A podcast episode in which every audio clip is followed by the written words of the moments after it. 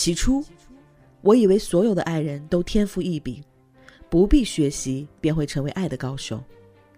在经历了一些人、一些事之后，才终于明白，在岁月的练习簿上，纵使每页都绘着心心相印的底纹，我们仍需要千百遍练习，才能瞥见爱的真相。爱，是每个人都具有的天然属性，而爱的能力，却的确需要后天的学习和练习。为了比爱更爱、比幸福更幸福的明天，我们诚挚邀请你加入微树洞练能课堂。提高练能，提高和异性相处的能力，赶快拿出手机关注微信公众号“微树洞练能课堂”，或者加入我们的粉丝 QQ 群：五六三六四四幺四六。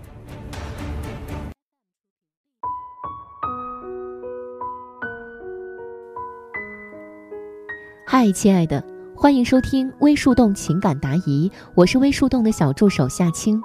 很高兴能彼此陪伴，只为更多人听到有价值的爱情观点，提高和异性相处的能力，付出有尊严的感情。如果你也有情感困惑，请立刻关注我们的公众号“微树洞恋能课堂”，选择免费咨询即可。有同学问夏涵老师：“我与现男友都是有过婚史的，相处有快三个月了，属于异地恋。”他经常过来看我，也对我还不错，在一起也还算细心，但是我们已经发生了关系。我那天听了夏老师的课才知道，要先引导对方投资之后才可以更进一步。但是我发现他不是一个会投资的人，更怀疑是不是他小气，还是对我短择而已。但是他的言行举止又对我还不错。他也有谈到好好相处，合适的话以后大家在一起生活，所以很纠结是引导他投资，还是怎么看他是不是用心交往。正因为他对我的金钱投资除了吃饭玩耍就没有其他了，所以我对他不太上心，忽冷忽热，我很矛盾，也不知道该不该继续，请老师给予指点。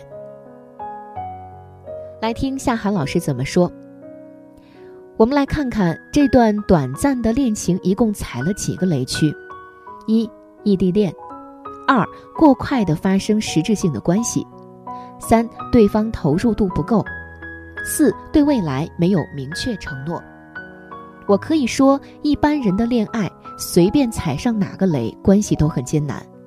一般人是什么？就是从来没有刻意学习过练能，在和异性相处的过程，过度听从情绪，完全是无人驾驶状态的。但他们没有异地恋的一些人，而你之所以会肆无忌惮地开启一段异地恋，任性的发生关系，希望自己什么都不用做，对方就主动付出，最后自然而然地走入幸福的婚姻，说到底是你把恋爱想简单了。只可惜生活不是剧本，按照你现在的描述推测，再这样下去，就算最后对方选择长择你，也可能要开启大房模式。课程一招教你分辨长择还是短择里，我有明确讲过异地恋的问题。大多数异地恋其实都是标准的短择，为了所谓的激情和不够知根知底的恋人。让两个拥有各自土壤的人突然连根拔起，这将是一件多么困难而又充满风险的事情。所以，一段由异地开始的恋情，如果双方对以后都没有明确的规划，比方说既没有结束异地的具体时间，也没有结束异地的具体方案，并且等待的时间又太长，最好不超过一年。如果这些都没有，只有卿卿我我和无边无际的承诺，到最后很有可能会变成一段露水情缘。同样是恋爱三个月，有人天天见面，有人一周见一次，有人半个月见一次，有人一个月见一次。你觉得感情的热度和双方的了解度一样吗？所以，即使同样是三个月左右发生关系，在对方心里性质也是截然不同的。虽然你没有明确告知发生关系的时间，但我判断应该比较快。一来你们都有过婚史，会容易放开；二来异地见面必然会牵扯到过夜的问题，所以这也是异地恋绝大多数容易变短则的另一个佐证。你知道的，过快发生关系是一个很高 PU 的行为，又可以因此反推对方也会因为你的高 PU 行为而难以给你长期择偶的待遇。假设你本来想去买房子，结果去楼盘一看，发现开发商疯了，居然愿意无偿把样板间送给你住。请问，亲爱的，当你开开心心的入住之后，你还愿意花钱去买房子吗？恐怕连租金都懒得交了吧。这就是人性，明明可以免费试吃的，干嘛还要额外付费呢？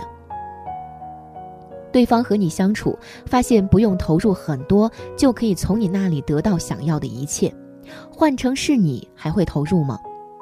大多数男人都愿意花钱请一般的女生吃饭玩耍，却不愿意把这些钱换成礼物送给他们，因为那个过程他自己也享受了。只有对重要的人才肯付出自己珍贵的资源，所以我经常说，婚前的关系更像一场你失我得的博弈，只有高价值的人才能最后胜出。就像长泽和专一，也都是专为综合伴侣价值更高的人准备的。